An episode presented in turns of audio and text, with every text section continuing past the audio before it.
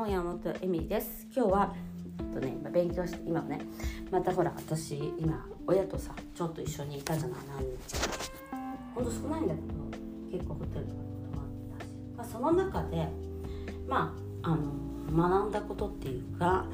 あこれかっていうことを思い出したのことこのインナーチャイルドのことで思い出したことがあってそれについてお話をしたと思います。ちょっとディープな話なんですけどえっとちの両親母はずっといじめられてきました。でそれを見て育ってきてで母のどうにか助けてあげたい。よくあるインナーチャイルド系なんですけどね。ででもそれは母の選んだ道であるということにも気づきます。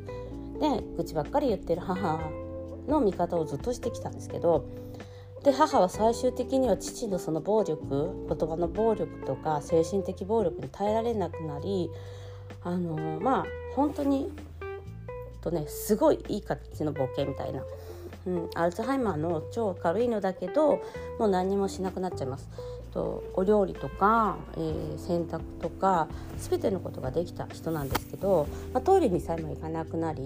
徐々に。だから本当ずっとテレビを見てるだけ。あんなにテレビが嫌いな人だったのが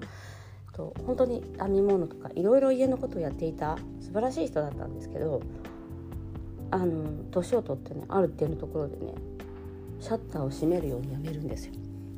で父が何を言ってももう動じないっていうか分かんない3秒以上ものを覚えないみたいな約束3秒ルールみたいのがあってなんかでもすごい優しい人なんですけどで、えっとまあ、今回言ったりしてもそういう感じでで最初はちょっともう本当に話しても話が出てこないでなんでそうなったかで歩けないんですあんまりね。で、まあ、結構父が全部ご飯を作ってあげたりとかしなくちゃいけなくて、まあ、今までと全く逆ですよね文句ばっかり言って全部やってもらっていた人生がですね一変します。でそれはなぜかっていうと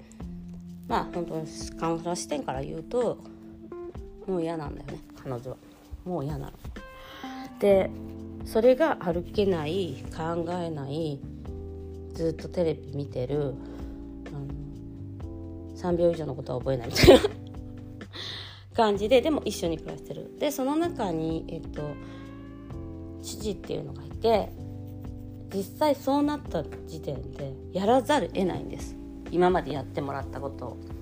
で彼ら彼のカルマというか彼らのカルマは父はやっぱりそこで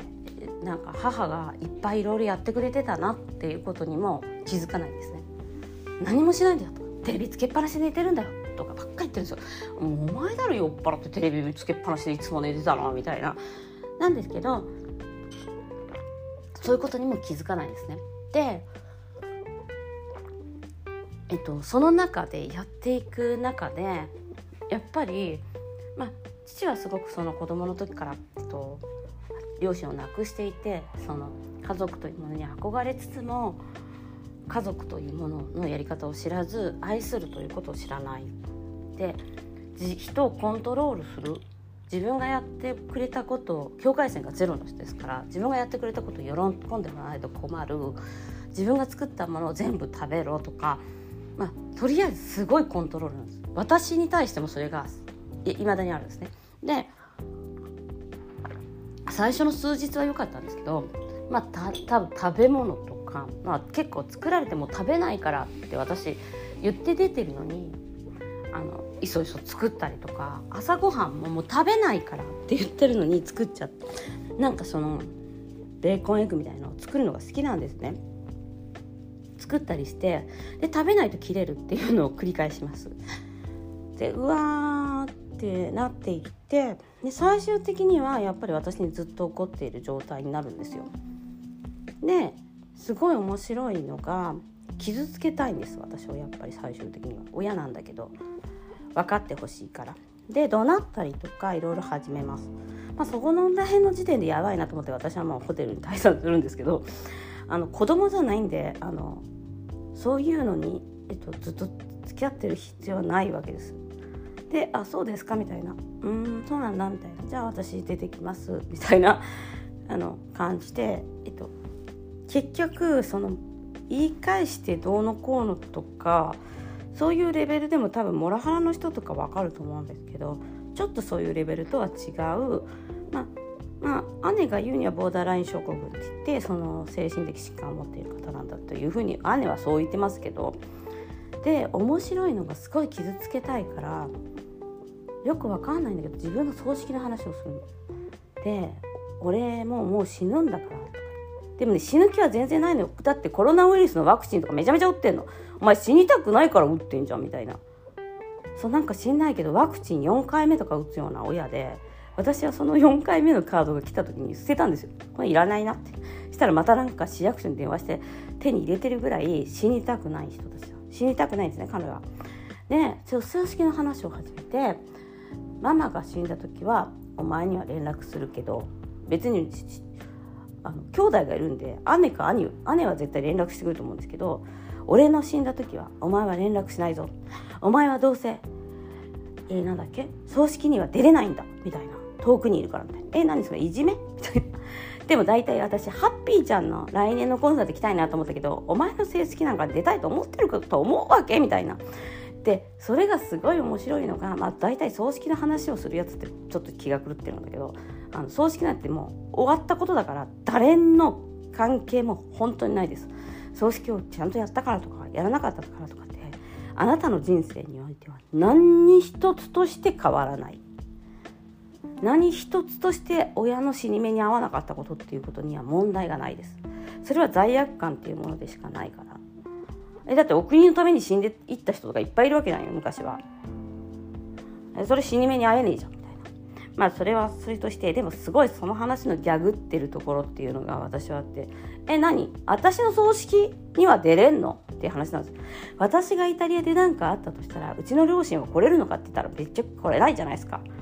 ね。大体さうちの旦那日本語喋れないから一体さうちのきょ兄弟や家族はさ私が死んだっていうことを伝えられるのかみたいな、まあ、娘たちがめいっ子ちゃんと今つながってるから英語で伝えるとか、まあ、そういうのはちょっとできんのかなみたいな感じですけど。え？みたいな。結局自分中心で自分のことしか考えてないんだよねそういう人って。で人を傷つけたいみたいな。もうびっくりしちゃった。え？結局自分が愛されてないっていうのを感じて時点でこいつを傷つけてやるというなんか半端じゃないなんかその労力に変わっていくと。でみんななんか元気だねお父さんって言うんだけど。うんまあ実際だから狂気めいているのっていうのはちょっと私は見えました。